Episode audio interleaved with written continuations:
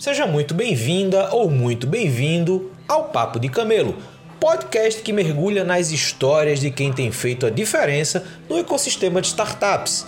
Eu sou o Luiz Gomes, criador de conteúdo na Camelo, e estou aqui para fazer você refletir sobre temas fundamentais na jornada de criação e desenvolvimento de startups, indo além dessa corrida de unicórnios.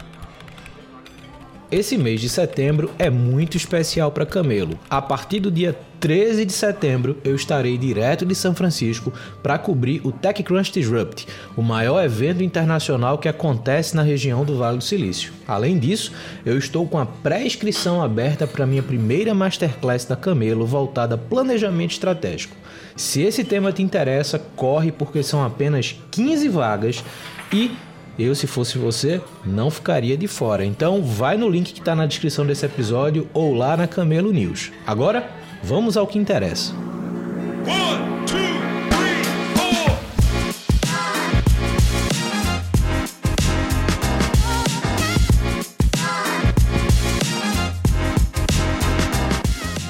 Estamos começando mais um Papo de Camelo. Hoje a gente vai conversar com Paulo Imediato, que está na Oxígia e também é professor da Miami Art School Brasil, que eu olhei aqui, eu sei que ele está fazendo isso, não sei como é que está hoje, mas está descrito como atividade. A gente vai conhecer um pouco da história desse cara que eu tive o prazer de conhecer recentemente e ainda mais recente conhecer um pouco da história dele que eu acho que pode contribuir bastante com quem está no ecossistema de startups, principalmente quando você pensa no relacionamento que as corporações estão criando com esse ecossistema a partir de oportunidades de investimento, aceleração, conexão com oportunidades dentro do universo corporativo.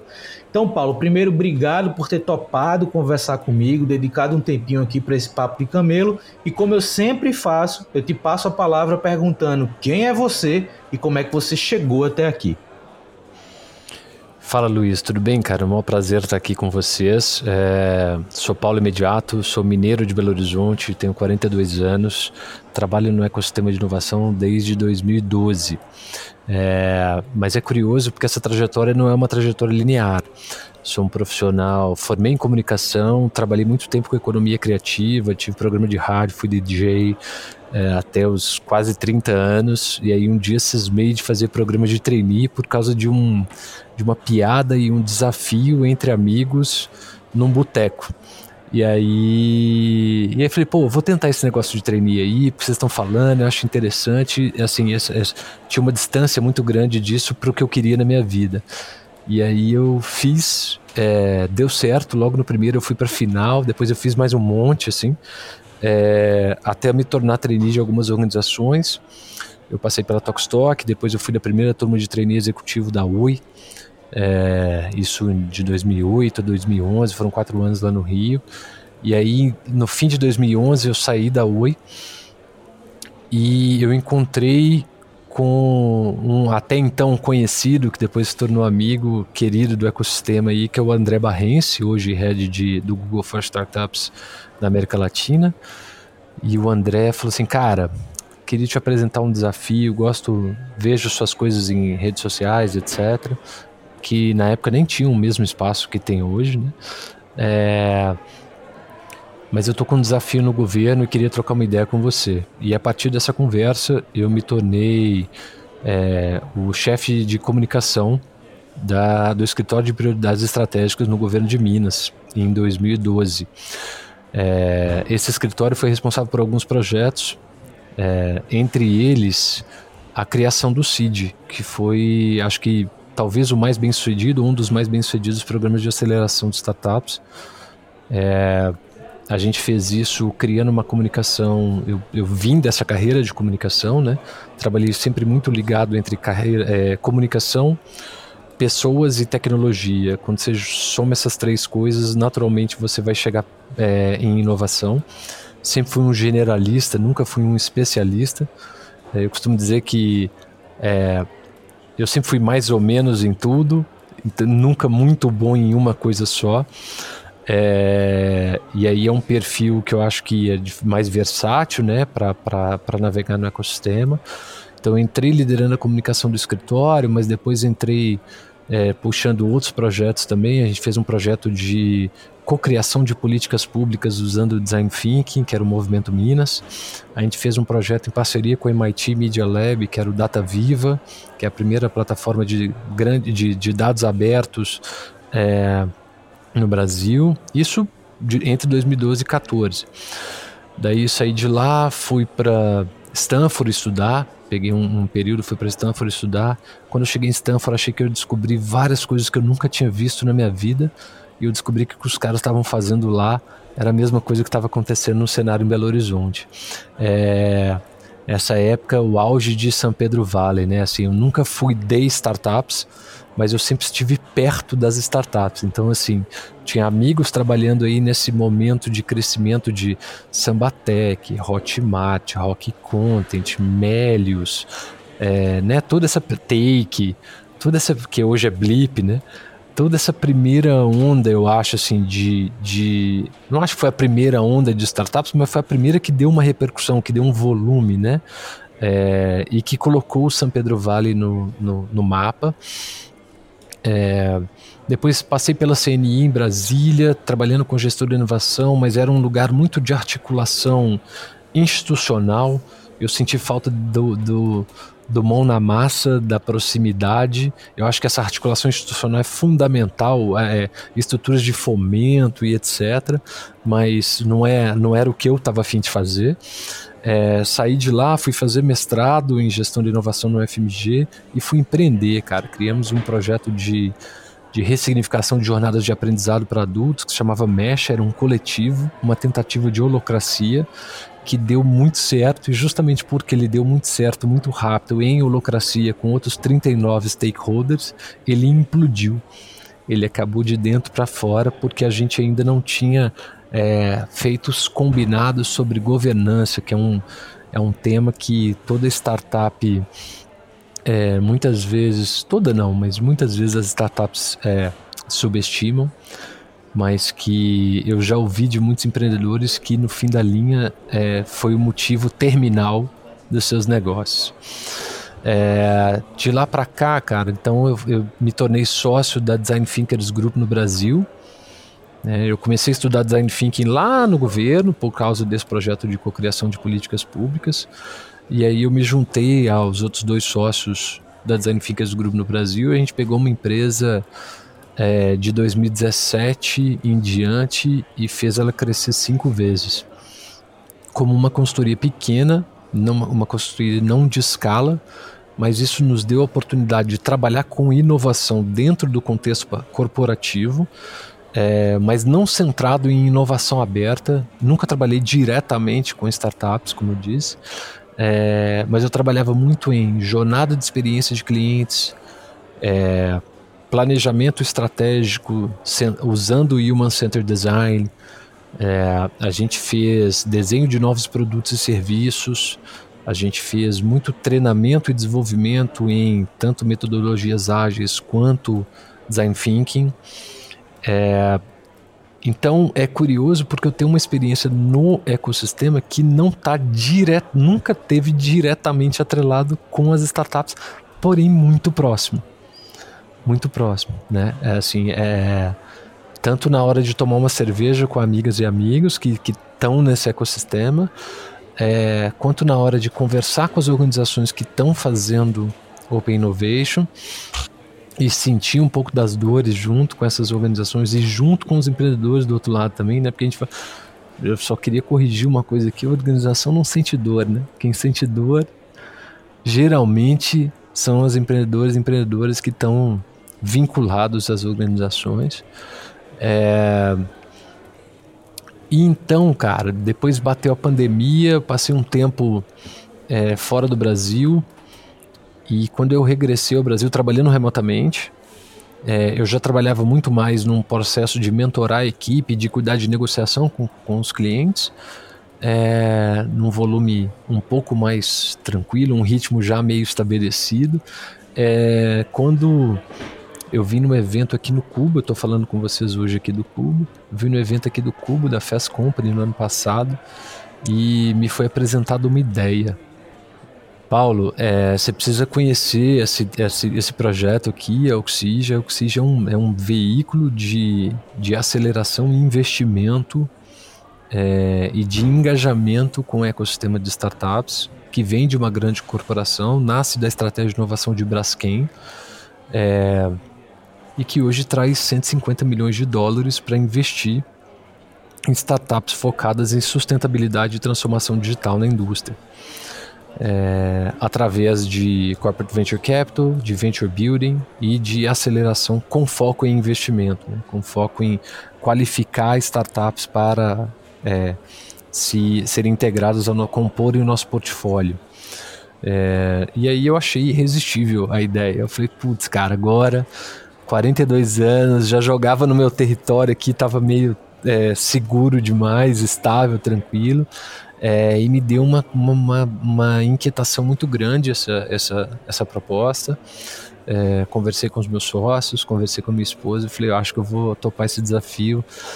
Mudei para São Paulo por causa disso, moro aqui do lado do Cubo justamente para poder andar para o trabalho. Acho que isso faz muita diferença no, em São Paulo.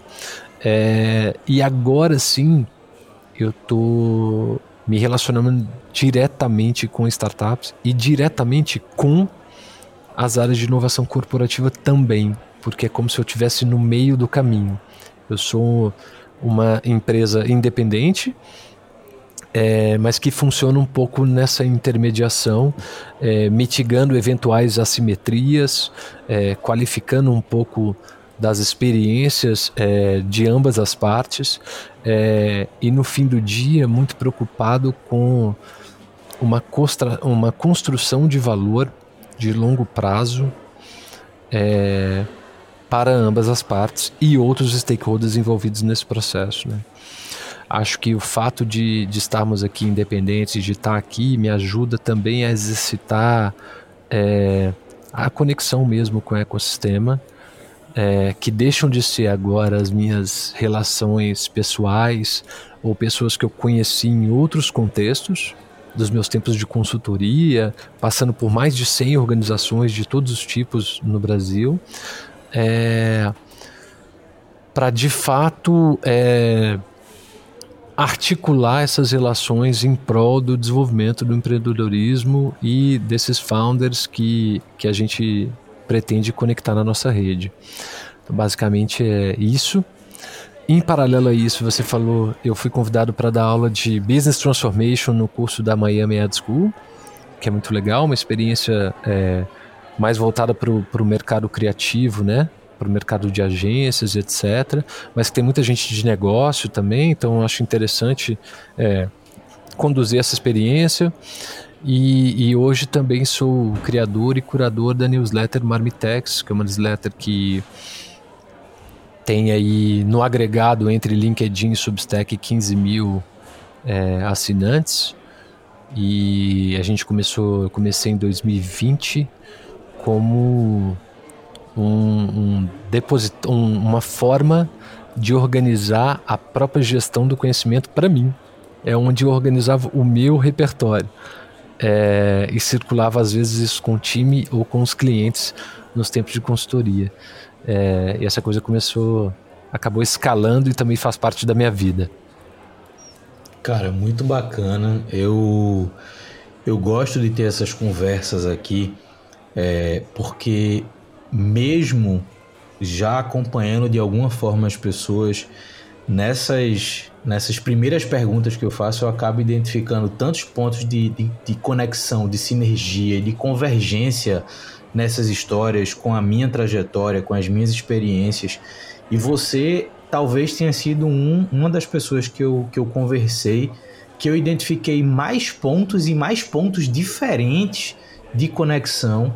E eu acho isso muito legal, porque assim, primeiro, parabéns pela trajetória, cara. Eu acho muito massa quem passa por ambientes diferentes, quem cria coisas em ambientes diferentes. Eu acho que essa sua visão de ser um perfil mais generalista, eu acho que ela é importante até para esse momento de mercado que a gente está vivendo.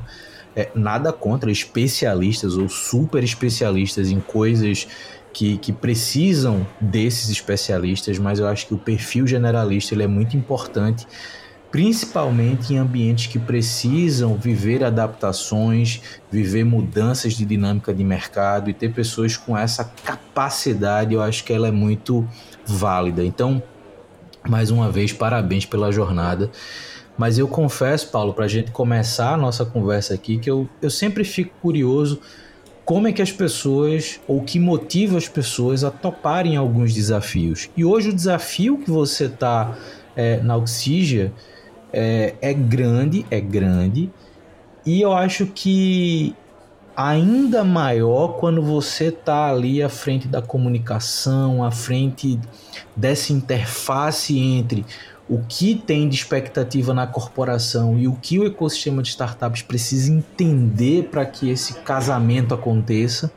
É, e obviamente esse casamento ele seja positivo para os dois lados. Você tocou num ponto que para mim é muito relevante, que é a corporação não sente dor, a organização não vai sentir dor. Mas quem está empreendendo ali, e eu faço esse parênteses todo, até para justificar o nome tanto da minha newsletter quanto do podcast, que é focado em startups camelo, essa galera que quer empreender, mas quer empreender com racionalidade, com o pé no chão, buscando modelos que financeiramente façam sentido. E, e, você se colocar nessa interseção, cara, por mais experiência que você tenha adquirido, por mais próximo que você disse que sempre esteve ali do ecossistema de startups, mas qual foi a motivação, qual foi o, a, a, aquele ponto que você fez assim, cara, eu, eu, quero, eu quero desenvolver essa versão do Paulo, a versão do Paulo no ambiente corporativo, num projeto de inovação é, é único, né? Ou seja, enquanto consultor você poderia ali se conectar com, com mais, mais estruturas de uma vez, mas agora o que fez o Paulo topar esse desafio? E assim, óbvio, quais essas primeiras dificuldades, adaptações e aprendizados aí na estrutura? Bom, cara, é engraçado porque a gente começa, aí você pediu apresentar, eu olhei aqui, deu 15 minutos, putz, falei pra caramba, mas assim, vamos lá. É, a minha motivação Primeiro, eu estava muito curioso para entender se o que eu aprendi passando por mais de 100 organizações fazendo projetos de diferentes é, escalas e níveis de profundidade valeria para o mercado. Se eu poderia agregar de um outro lugar do tabuleiro. É, porque o lugar do consultor, ele, ele reserva um pouco de conforto, né? Não acho que a vida do consultor é confortável, mas ele é diferente em relação a, ao skin in the game ou a responsabilidade que você tem pelo resultado finalístico, pelo impacto daquilo que você desenvolve dentro de uma corporação. Então eu queria exercitar. Eu acho que antes eu passei por corporação e isso me ajudou a ser consultor e eu queria entender o quanto ser consultor ia me ajudar a, a, a contribuir para uma corporação. Uma segunda coisa que me chamou muita atenção é que, e aí é uma coisa de perfil pessoal, eu sou uma pessoa extremamente inquieta e, e, e sempre intraempreendedora, é, criador de moda. Na, na, lá em casa eu falo, não inventa moda não, eu adoro inventar uma moda. Então, é, tem um aspecto pessoal aí que era um desejo de fazer alguma coisa diferente, de não achar, ah, meu, 42 anos, vou sentar nas fichas aqui, vou acomodar e vou deixar as coisas como elas estão. É, pelo contrário, eu, eu, eu, me sentia muito motivado por experimentar coisas novas. É, terceiro, quando me foi apresentado o propósito da organização, que é justamente existir para aprender com as dores do processo é, e os entraves e as dificuldades na geração de valor é, nessa relação entre corporações e startups, destravar essas questões e construir mais valor com uma perspectiva bottom-up, uma pers perspectiva de ecossistema, é, não autocentrada. É, eu acho que isso, o desenho que está sendo construído aqui foi singular. Mas mais do que isso, talvez o fator que tenha feito mais diferença é, é a abertura e a flexibilidade, a disposição para aprender que a turma com quem eu conversei apresentou para mim. É, no dia que me fizeram o pitch da posição, é, a minha segunda linha em tese numa entrevista de emprego foi assim, gente, vocês me desculpem, mas eu não acho que é isso que vocês precisam não. O que eu acho que vocês precisam é uma outra coisa. E aí eu desenhei uma outra coisa e e essa outra coisa foi absorvida. Ou seja, ninguém chegou com um modelo pronto passando goela abaixo e falando assim, ó, porque eles poderiam muito bem ter fechado a porta, falando, meu, esse cara, quem que ele acha que ele é, que vai chegar aqui, vai falar e vai dar pitaco e não sei o que, e que a gente não tem certeza exatamente do que a gente está fazendo. Meu, o desenho estrutural tá maravilhoso, perfeito. O desenho dessa posição eu achava que existiam outras formas de contribuir.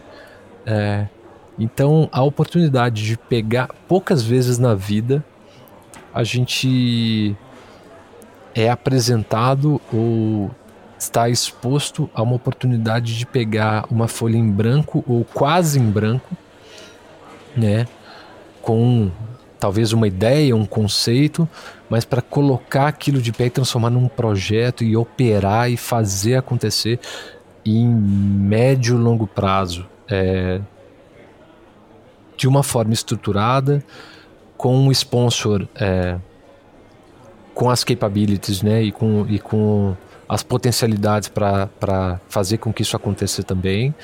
É... Mas isso é muito legal. E aí eu cara, isso é, é, é, é impossível dizer não. Entendeu? Então, assim, o não foi impossível. Não foi uma questão de, de, de convencimento, não. Óbvio que tem uma questão de ajuste aí. É, eu acho que essa agenda de sustentabilidade é uma agenda fundamental. Eu acho que trabalhando, puxando para um lado que não necessariamente é é a vocação, se reflete na vocação que a gente percebe no nosso ecossistema. Né? Se eu estivesse falando de fintech, se eu estivesse falando de varejo, você percebe um volume muito maior de modelos de negócio, de propostas de empreendedoras e empreendedores é, se aventurando. É, eu estou falando de deep tech e hard tech é, concentrados, focados em sustentabilidade na indústria, descarbonização, novos materiais, economia circular, mas com a pegada científica. É, e aí, assim, a gente tem que pensar que ver pesquisa no Brasil é difícil, trabalhar ciência no Brasil é difícil, é, transformar isso em negócio é ainda mais difícil. Não à toa, muitos pesquisadores e pesquisadoras vão para fora do Brasil, depois voltam, etc. É, então, atuar também nessa, nesse vetor de desenvolvimento, né, estimular essa pegada do empreendedorismo científico, é, cara, é irresistível. Não tinha dúvida. Isso é muito legal, cara, porque assim, esse é um dos pontos que eu acho que, que convergiram na, nas nossas experiências. Eu, cinco anos atrás, eu recebi uma proposta muito parecida com a tua, de criar algo novo dentro de uma estrutura sólida enquanto corporação, mas ainda jovem no que diz respeito a esse relacionamento com, com o ecossistema de startups ou com o ecossistema de inovação como um todo. E esse projeto que que você, como você mesmo disse, é um, é um convite irresistível, realmente é, porque são desafios, são propostas é, e cria-se um cenário onde você pode não só colocar em prática aquilo que você veio desenvolvendo enquanto profissional até agora, mas que você possa se experimentar não só em posições, mas em ações, em responsabilidades, em prioridades, em relacionamentos que muitas vezes você não se viu fazendo aquilo, mas que o ambiente permite que você se experimente naquelas posições, que você é, se coloque quase como dentro de um grande laboratório para testar coisas. E assim, é, olhando a tua trajetória, combinando as tuas experiências com essa proposta, a chance desse produto, né? Esse eu não vou chamar de projeto, porque projeto meio que tem data para acabar, né? Mas esse produto ou esse ambiente que vocês estão criando dentro da corporação e, obviamente, fora da corporação no que diz respeito a, ao relacionamento intrínseco com, a, com o ecossistema de startups. Eu acho que esse é um ponto-chave assim e tem muito potencial de se consolidar. Outras corporações eu percebo que estão desenvolvendo suas frentes de inovação, muitas vezes sem perceber o que de fato precisam fazer para consolidar não só marca, mas, mas proposta, método, estratégia no mercado. E, e tem um detalhe que você comentou comigo que eu acho que faz sentido a gente entrar um pouquinho mais nesse, nesse ponto, que vocês recentemente é, anunciaram as primeiras startups que vão se conectar com o programa. Vocês, mesmo em pouco tempo de execução, vocês já conseguiram lançar uma chamada, vocês conseguiram selecionar negócios, vocês agora vão iniciar um processo de trazer todo mundo para a mesma página, executar um método de acompanhamento e apoio ao desenvolvimento desses negócios. Como é que está sendo como é que está sendo a relação com essas startups? Como é que está sendo esse primeiro, talvez, contato consolidado da corporação com um grupo de startups ali para desenvolver esses negócios? Cara, eu vou entrar nessa resposta, mas eu vou trazer um pouquinho atrás para botar um pouquinho de contexto, tá? É, a gente vem da Braskem e a Braskem tem um, tem todo um portfólio, um ecossistema de inovação próprio, assim. Tem muitos profissionais cientistas ali é, trabalhando globalmente. Tem todos os programas que você imaginar acontecendo ali dentro de empreendedorismo, de inovação aberta, já com, com posicionados no mercado, né, e etc. É, e aí eu, como eu disse, né, todo, no ecossistema de inovação desde 2012, eu cheguei aqui eu descobri a quantidade de coisa que eu tinha que aprender. Era um time de quatro pessoas que vieram da corporação, hoje somos 15, compostos com pessoas com experiências dif diferentes né, e complementares é, do mercado, justamente para fazer esse processo de balanceamento e descompressão do ambiente corporativo, mais conectado com com o ecossistema de fato e com as capabilities que a gente precisa para operar os três mecanismos de, de desenvolvimento de startups aqui. É... E aí eu falei, caramba, cara, a gente tem que entender de indústria química, entender de sustentabilidade do ponto de vista científico, é, que está bem além, é, muito, tem um grau de profundidade diferente é, da conversa sobre sustentabilidade quando a gente está falando de comportamento, ou de viés político, ou de ideologia de cada um. Isso a gente não, não cabe aqui discutir. O que cabe discutir é que a nossa indústria precisa se transformar e a gente precisa entender como é que faz isso cientificamente. É, e a gente está investindo para que isso aconteça. Né? É, e, e também a conjugação com esse movimento que é crescente no Brasil e no mundo, mas no Brasil principalmente nos últimos tempos, imagino que você tenha visto isso por aí, que é o crescimento de corporate venture capital, né?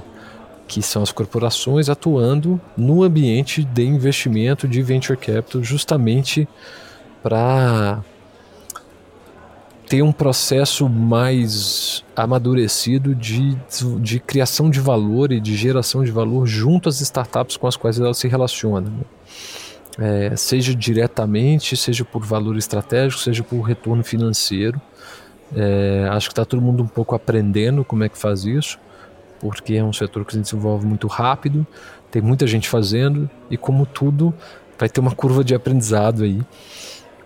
É, principalmente se a gente falar que é um setor que, que tem uma taxa de sucesso bem inferior a 50%. Né? Então, se está todo mundo indo para lá e a taxa de sucesso é inferior a 50%, é, daqui a cinco anos a gente conversa de novo, ou três.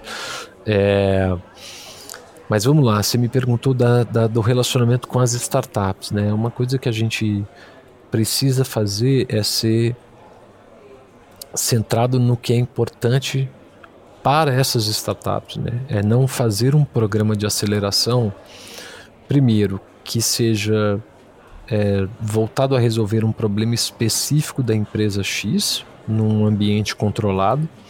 Acho que isso é importante. Acho que isso é um grau de. é um, é um, é um nível de engajamento que, que, que, que existe para desenvolver essa relação. É, mas está muito mais centrado em construção de valor para a companhia do que para as startups que se engajam nesses desafios, é, numa relação que, como eu disse, é assimétrica. Né? É, o, o, o, empreendedor ou a empreendedora que está começando um negócio tem um grau de fragilidade infinitamente maior. E aí, quando você pega uma startup dessa e submete a um processo de suprimentos de uma grande corporação, ou de é, homologação em TI, se você está oferecendo uma solução é, de base tecnológica, né, é, você corre o risco de matar essa startup. Então, o tempo de resposta é diferente, a capacidade de absorção de uma demanda é diferente.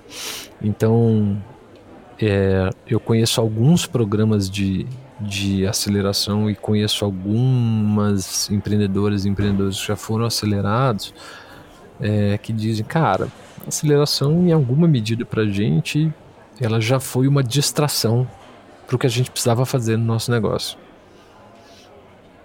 Ou para a gente é muito bom, a gente tem uma aceleração é, prevista por ano no nosso roadmap porque posiciona do ponto de vista de branding e constrói reputação.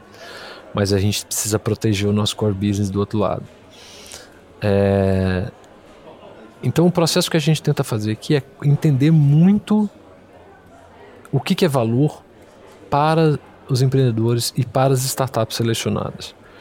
E como é que a gente não atrapalha, não distrai, de fato ajuda, qualifica, testa, conecta é, gera oportunidade é, para destravar valor e para que, para que todas potencialmente recebam investimento no fim da jornada.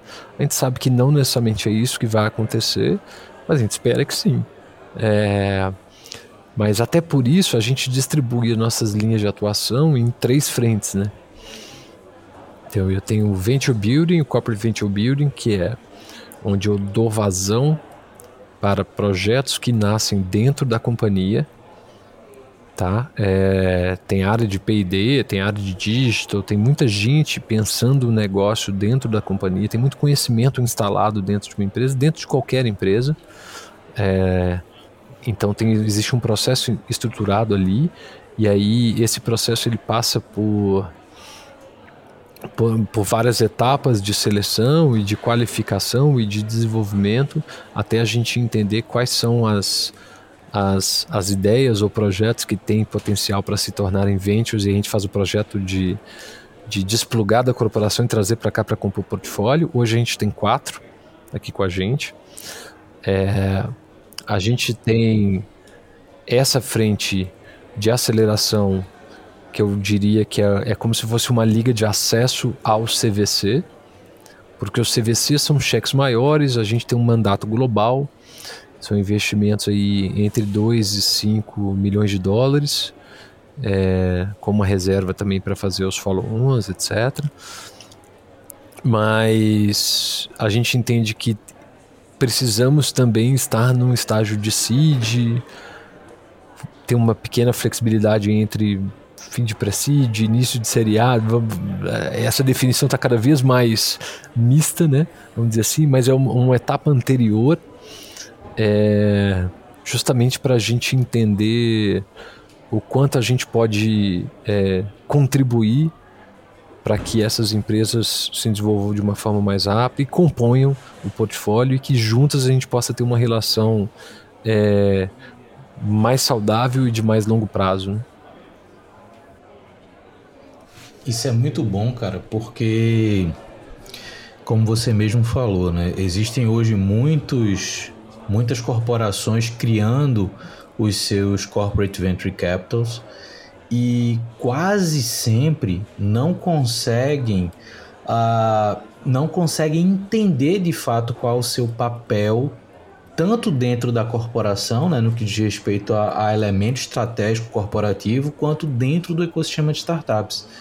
Tem um estudo recente, mas não sei até que ponto ele ainda está tá válido em termos de, de, de números, mas o, esse é um dado recente que eu li, que hoje a, os corporate venture capitals eles fazem em média meio investimento por ano, ou seja, cada dois anos você, você tem ali de fato uma oportunidade sendo investida dentro de um estudo de corporate venture capital no que diz respeito à média de mercado. Eu acho que muito disso, ou talvez um dos fatores que motivem essa, a, a, esse desenvolvimento tão lento, é essa visão conectada entre o porquê tem um venture capital, tanto no que diz respeito ao olhar corporativo, quanto por que oferecer um, venture, um corporate venture capital no que diz respeito à busca de oportunidades no meio de startups.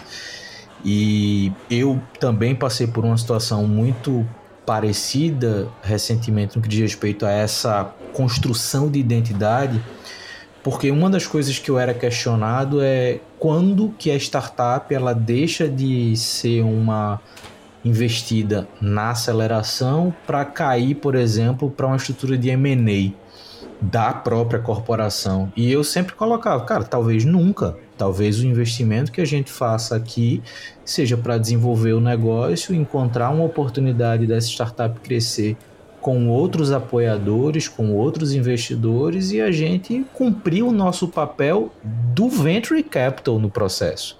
Entrar, aprender ajudar a desenvolver e eventualmente sair. E isso era uma barreira muito grande dentro da corporação, porque na, pelo menos na minha experiência, muito da visão corporativa é, OK, eu vou investir hoje um pré-seed, por exemplo, para depois investir um seed, para depois fazer um série A, para depois comprar essa startup.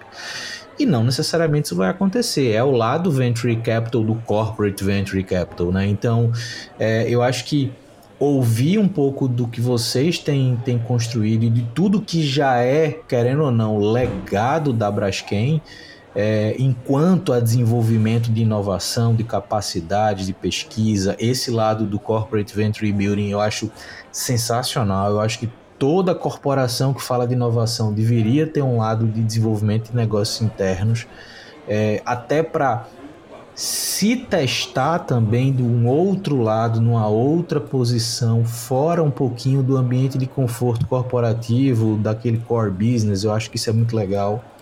E ouvir isso de você, eu acho que agrega muito, não só para a corporação, mas também para o ecossistema de startups, que cada vez mais está entendendo que tipo de oportunidade vem do ambiente corporativo, né? A gente está no ecossistema de startups há tempo suficiente para saber que lá atrás as startups praticamente corriam das corporações, né? Achava que eu vou me conectar com a corporação, eu vou morrer. Eu não vou dar conta. O cara vai querer aprender e copiar ou coisa do tipo. E hoje a gente vem quebrando essa, essa percepção de que, tipo, e obviamente isso tem que acontecer dos dois lados, tanto a corporação se adaptar a se relacionar com startups, não como um fornecedor tradicional do mercado, quanto as startups entender que o ambiente corporativo também demanda uma certa flexibilização de comportamento para poder você ter de fato uma oportunidade se tornando real. E, cara, isso é muito legal. E antes da gente começar a gravar, eu tinha dito a você que eu queria explorar uma segunda faceta do Paulo, vamos dizer assim, uma segunda persona do Paulo, que é o Paulo, é, o criador de conteúdos, o compartilhador de experiências, o compartilhador de, de um ambiente para gerar um aprendizado mais estruturado, que você faz hoje com a Marmitex. É, que eu, acabei, eu conhecia Marmitex sem conhecer o Paulo, e isso é muito legal porque as coisas foram se conectando e, e, e surpresas positivas com relação a isso. É, e eu queria que você contasse um pouquinho. Você, na hora que você se apresentou, você falou que usava a Marmitex, inclusive, é, é, na época da consultoria, para levar esse conhecimento também para as empresas e para as pessoas que você acabava se relacionando naquele contexto. Mas hoje, cara, o que é que te motiva a, a se manter produzindo conteúdo? Que tipo de, de valor pessoal, que eu acho que isso é muito importante, você tem com esse processo? E, obviamente, como é que você enxerga esse cenário hoje de produção de conteúdo sem, sem o, o viés frenético de uma rede social? Vamos lá, cara. É... Obrigado pela pergunta e pela oportunidade da gente falar sobre isso. É curioso porque eu estou falando aqui de um hobby. É, eu nunca tive uma pretensão de transformar isso em um produto, em monetizar ou qualquer coisa desse tipo. Eu costumo dizer que é, eu, sou, eu sou um cara que gosta de cozinhar, mas eu não quero ter um restaurante. É...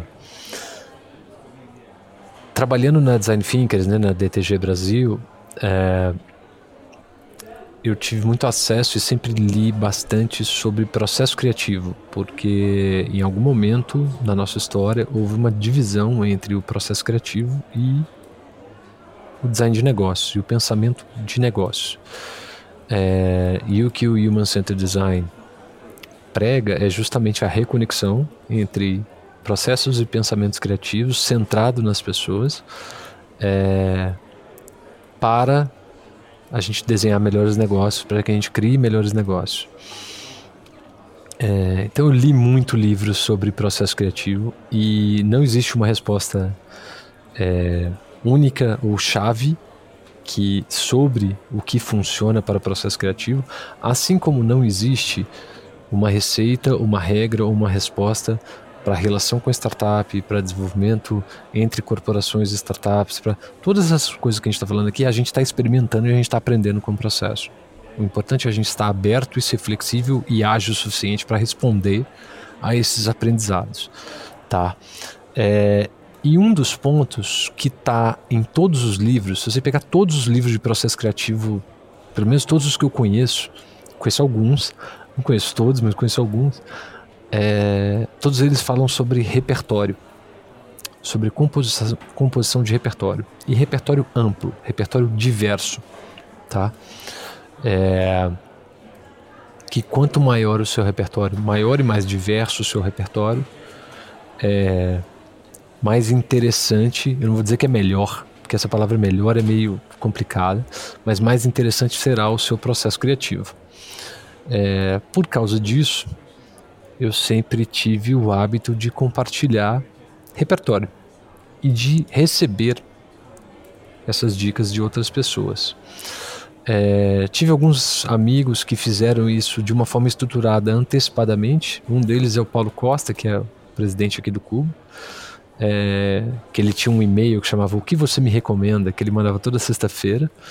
É, depois eu via uma ou outra pessoa fazendo isso, eu já fazia isso, porém não dessa forma estruturada, fazia isso no Twitter na época, antes do Lex Luthor chegar, e, e, e no Facebook, LinkedIn, não sei o que.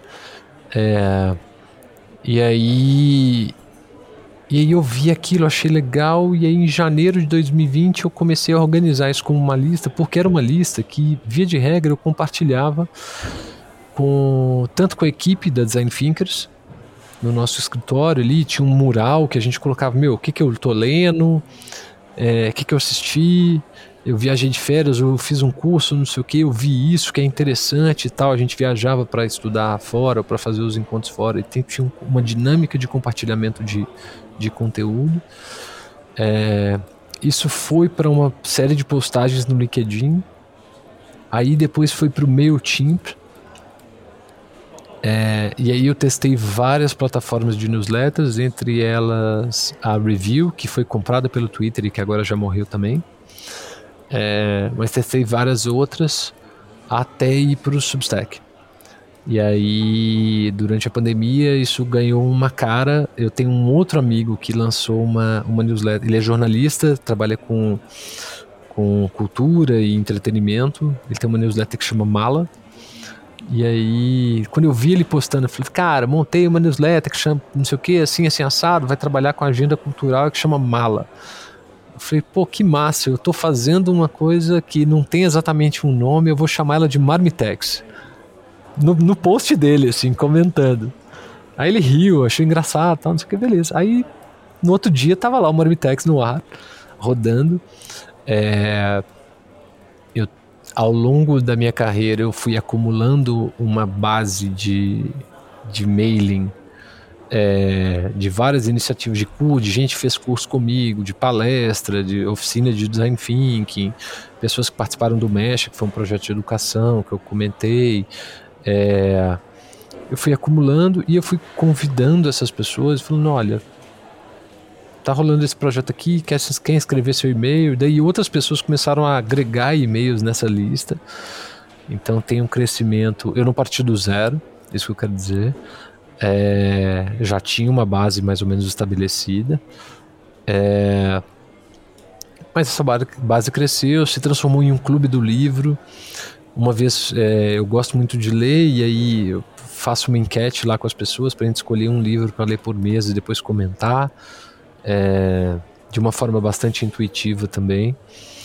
É, e aí é curioso, porque na hora que você institucionaliza isso e cria um vínculo de pressão social, você isso se transforma numa num, num processo numa parte da sua vida super estruturada. Então assim eu passo parte do meu tempo montando o Marmitex é tudo que eu leio todos os dias, mas eu já tenho que fazer isso no Oxygen mesmo, eu já tinha que fazer isso quando eu estava na consultoria, que era começar o dia eu leio todas as notícias, faço um scan de todas as newsletters, vejo tudo que está acontecendo, compilo isso e solto toda semana para as pessoas.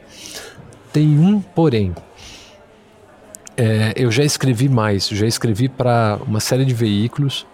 É, eu vou ser colunista de um veículo em breve, eu não posso anunciar ainda, mas vai ser lançado isso muito em breve.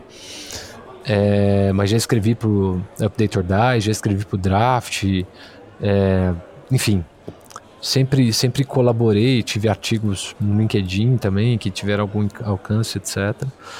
É, mas quando eu fui montar a newsletter, eu falei, cara, eu tava, tava meio que tava naquele processo da pandemia também, eu tava meio enjoado, eu não sei se eu posso dizer que eu tava de saco cheio da opinião de todo mundo. Eu falei, cara, eu não quero saber a opinião de todo mundo. E eu comecei a entrar na, nessa vibe comigo. Eu falei, cara, por que, que as pessoas têm que saber a minha opinião? Não interessa a minha opinião.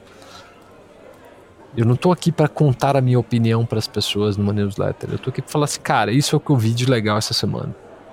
Então tem muita gente que fala assim, pô, mas, mas você não escreve mas é só, um, é só uma coletânea de links. Eu falei, pode ser só uma coletânea de links, mas será que a escolha dos conteúdos que está ali dizem alguma diz alguma coisa?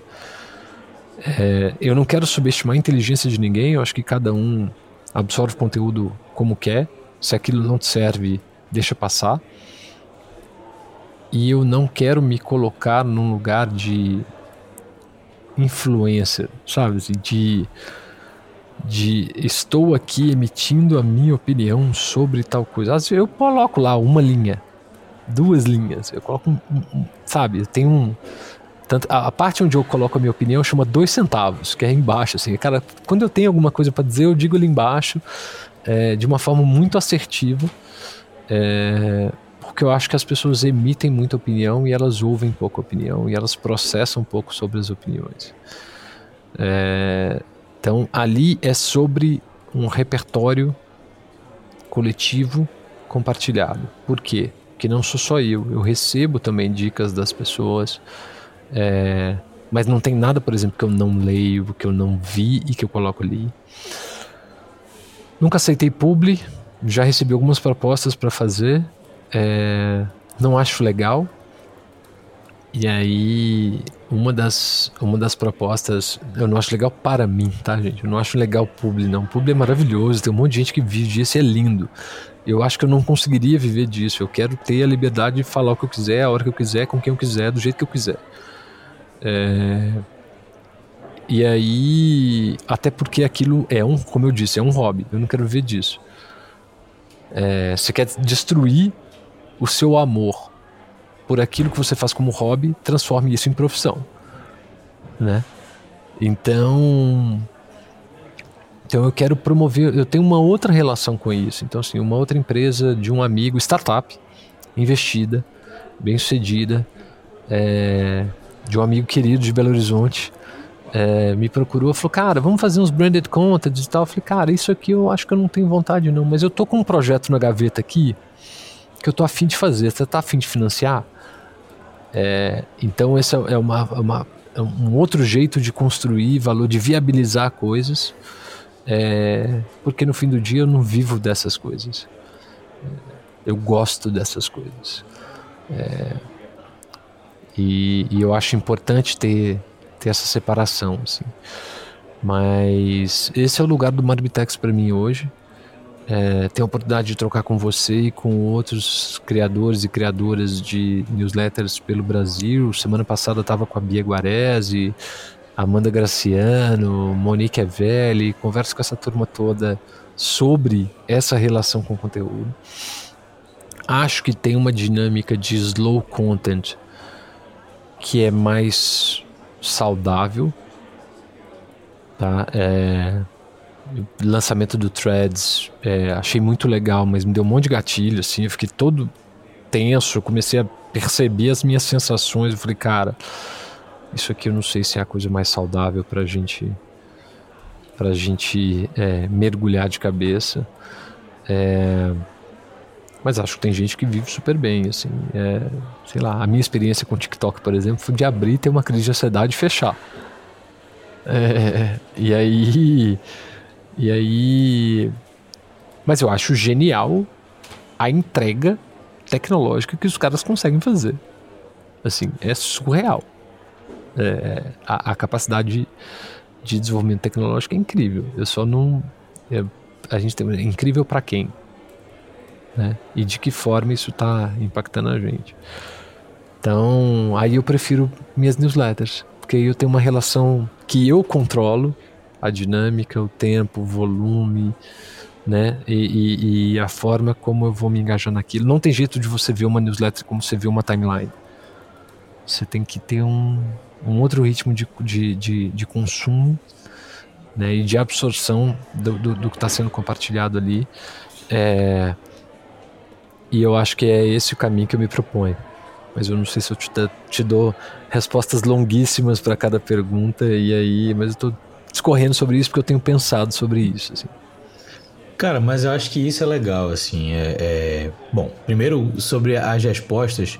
Quanto o que eu costumo brincar é quanto maior a resposta, mais a gente acaba conhecendo as pessoas. Eu acho que isso é muito legal e eu tiro primeiro por mim e eu posso replicar isso para as pessoas que escutam o podcast que Desde o primeiro, a minha ideia é conheçam essas histórias, escutem essas pessoas, literalmente, porque é dessa forma que eu acho que a gente se motiva tanto a aprender quanto a amadurecer as coisas que a gente faz, quanto a, a entender que existem muitas vezes outras opiniões além das nossas, e aí de um jeito muito mais muito mais leve, né? E eu acho que as referências que você fez, eu acho que elas são muito válidas.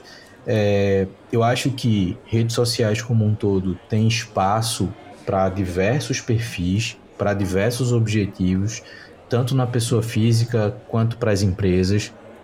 E existem outras formas de você se posicionar, de você entregar conteúdo.